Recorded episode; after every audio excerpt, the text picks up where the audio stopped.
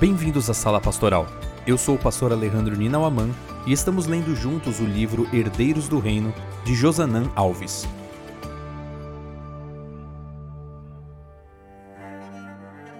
Capítulo 13 Do Caos à Ordem Um homem com as mãos cheias de pacotes não pode receber um presente. C.S. Lewis Para quem primeiro se entrega ao Senhor, todas as outras entregas são fáceis. John S. Bonnell. À medida que decidimos viver de acordo com o princípio da entrega completa, descobrimos uma coisa maravilhosa. Deus coloca em ordem o caos de nossa vida. Somente quando permitirmos que Ele dirija cada aspecto da vida, nós viveremos em abundância. A Bíblia está repleta de convites divinos e advertências sobre como a vida se torna quando não nos entregamos completamente. Por isso, precisamos entender que Deus não pede uma entrega completa por causa dele ou do que ele poderia ganhar com isso. Uma entrega total é necessária por nossa causa. Deus sabe como será nossa vida após essa entrega. Imagino que essa seja uma das principais lições dos acontecimentos do capítulo 4 de Daniel. Esse é um capítulo completamente diferente de todo o livro. Em vários trechos, o próprio Nabucodonosor assume a narração em primeira pessoa. É possível que o rei tenha dado permissão a Daniel para publicar sua declaração de fé, ou que o próprio Nabucodonosor tenha se envolvido com a elaboração do extraordinário texto desse capítulo. Daniel escreve sobre o encontro genuíno do rei com o Deus do céu, depois de anos de rejeição das verdades a ele apresentadas. O capítulo começa com a declaração de Nabucodonosor dizendo que sua intenção é que toda a terra conheça os sinais e as maravilhas que Deus lhe mostrou. Em seguida, vem o relato do sonho em que o rei vê uma bela árvore que é fonte de alimento, proteção e sombra para toda a terra. No entanto, Nabucodonosor ouve a seguinte ordem vinda do céu: Derrubem a árvore, cortem os seus ramos, arranquem as folhas e espalhem os seus frutos Espantem os animais que estão debaixo dela, e as aves que fazem morada nos seus ramos. Mas o toco com as raízes deixem na terra, amarrado com correntes de ferro e de bronze, em meio à erva do campo. Quando Daniel ouve o sonho e percebe o que isso significa para o imperador, o desânimo aparece em seu rosto. Nabucodonosor encoraja Daniel a não se preocupar. Então, ele se propõe a contar ao rei o significado do sonho em algum momento, Nabucodonosor passou a pensar que ele era como aquela grande árvore de quem todos dependiam. Ele se achava o protagonista e o único criador de seu vasto império. O rei passou a viver de acordo com seus desejos e se imaginar como um deus. A história desse rei orgulhoso, idealizador dos jardins suspensos de Babilônia, traz à memória um jardim mais antigo, o Éden. Segundo o relato de Gênesis, Deus plantou aquele jardim e colocou os primeiros seres humanos para zelar por ele. Adão e Eva deveriam cuidar daquela dádiva de Deus, de acordo com as orientações dele. Porém, infelizmente, começaram a seguir a própria vontade e as insinuações do inimigo. A partir daí, o caos se instalou. O mesmo acontece na vida de Nabucodonosor, que passou sete anos vivendo uma vida de desordem. A Bíblia começa apresentando esse princípio em Gênesis. O capítulo 1 relata que a terra estava em um estado de caos. A terra era sem forma e vazia. Havia trevas sobre a face do abismo e o Espírito de Deus se movia sobre as águas. Contudo, a palavra e a atuação de Deus transformaram o caos em ordem. Então Deus disse: haja luz, e houve luz. Nove vezes a expressão Deus disse ocorre nesse capítulo, para deixar claro que em cada estágio do caos inicial, apenas a atuação da palavra de Deus é capaz de trazer ordem. Esta é a única solução eficaz para nosso planeta, a intervenção da palavra e das ações divinas. Os capítulos 1 e 2 de Gênesis poderiam ser intitulados como Do Caos à Ordem. Já o capítulo 3 poderia ser descrito como Da Ordem ao Caos. Quando o ser humano decidiu dar ouvidos ao inimigo de Deus tudo o que era ordenado e perfeito foi engolido pelo caos. Se você observar bem, nos capítulos 1 e 2 de Gênesis, todas as ações apresentadas são iniciadas por Deus.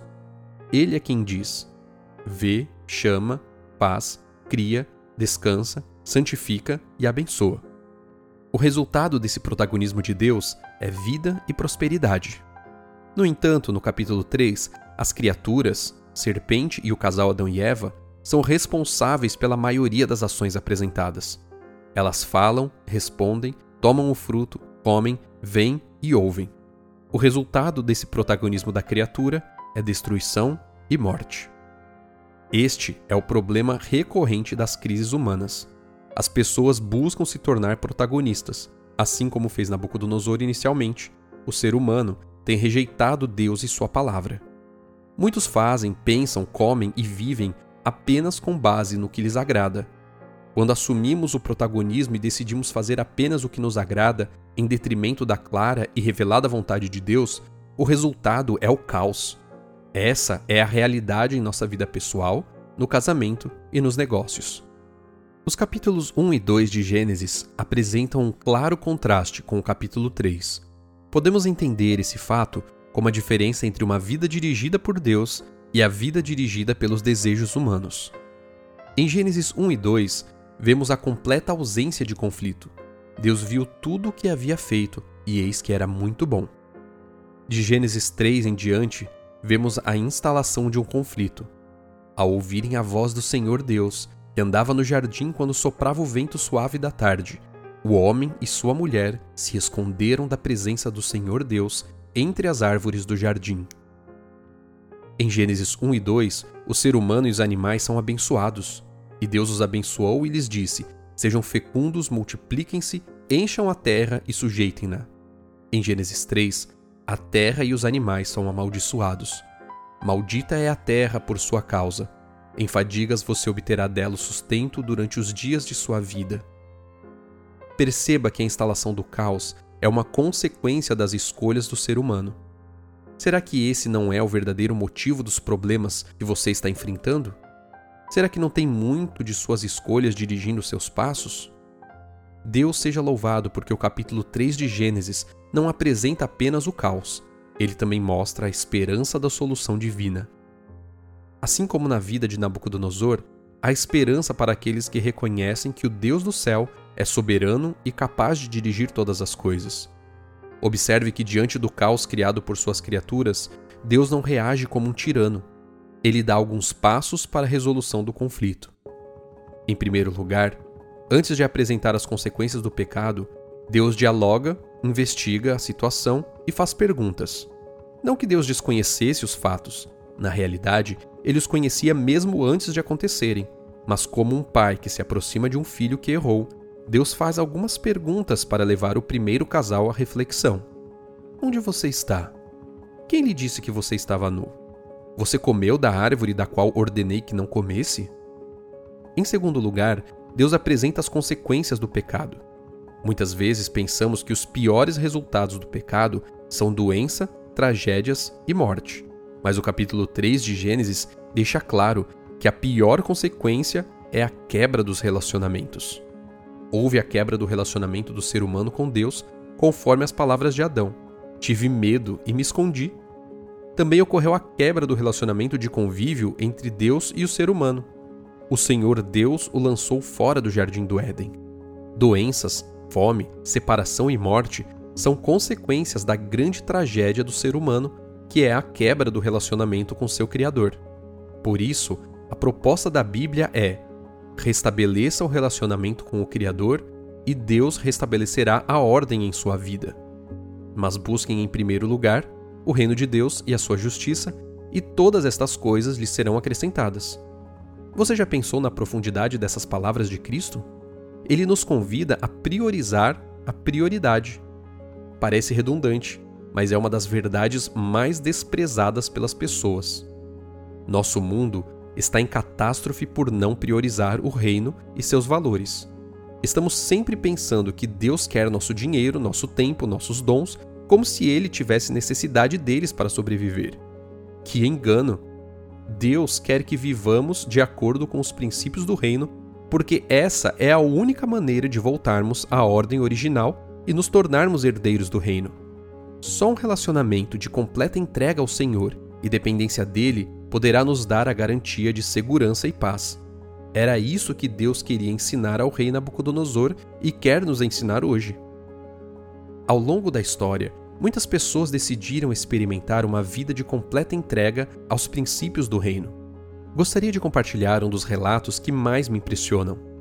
Em um sábado de maio de 1863, Ellen White estava em uma tenda onde aconteciam reuniões em Battle Creek e observou uma família entrar timidamente.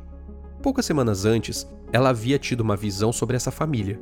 Viu uma intensa busca da parte dessa família pela verdade e também lhe foi mostrado que alguns deles seriam valorosos servidores na causa de Deus.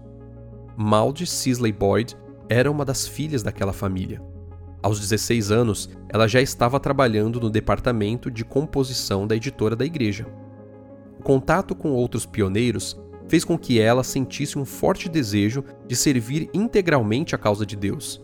Então, numa tarde em oração, ouviu distintamente uma voz lhe perguntar: Você está disposta a fazer qualquer coisa que o Senhor desejar?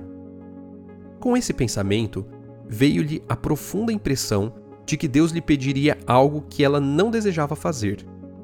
Ajoelhando-se ali mesmo, sobreveio-lhe o pensamento de que ainda não havia feito uma entrega tão completa quanto supunha. Parecia-lhe não poder dizer as palavras: Sim, Senhor, farei tudo o que me pedir. Ela sentiu uma forte impressão de que uma entrega incompleta era um caminho seguro para a condenação. Malde orou e chorou mas não lhe veio nenhum alívio da certeza de condenação. Finalmente, por volta da meia-noite, ela confessou: Ó oh, Senhor Jesus, eu o amo, sim, o amo, mas não posso fazer uma entrega completa com minhas próprias forças. Contudo, Jesus, eu desejo que o Senhor faça isso por mim. Imediatamente, ela sentiu uma profunda paz e, na manhã seguinte, recebeu uma carta da Associação Geral convidando-a para viajar à Suíça a fim de auxiliar o pastor J. N. Andrews na obra de publicações em Basileia. Ela estava certa de que não teria aceitado o convite se o anjo do Senhor não a tivesse visitado na noite anterior. Você gostaria de sentir essa paz? Gostaria de experimentar o que acontece na vida de quem decide fazer uma entrega completa ao Senhor? Infelizmente, muitos vivem uma vida inteira sem realizar essa entrega. A atividade de hoje será reunir sua família e compartilhar com ela sua decisão por uma entrega completa. Diga-lhes o que isso significa para você e convide-os a fazerem o mesmo. Se alguém de sua casa ainda não tomou essa decisão, convide essa pessoa a se unir a você nessa caminhada de entrega completa.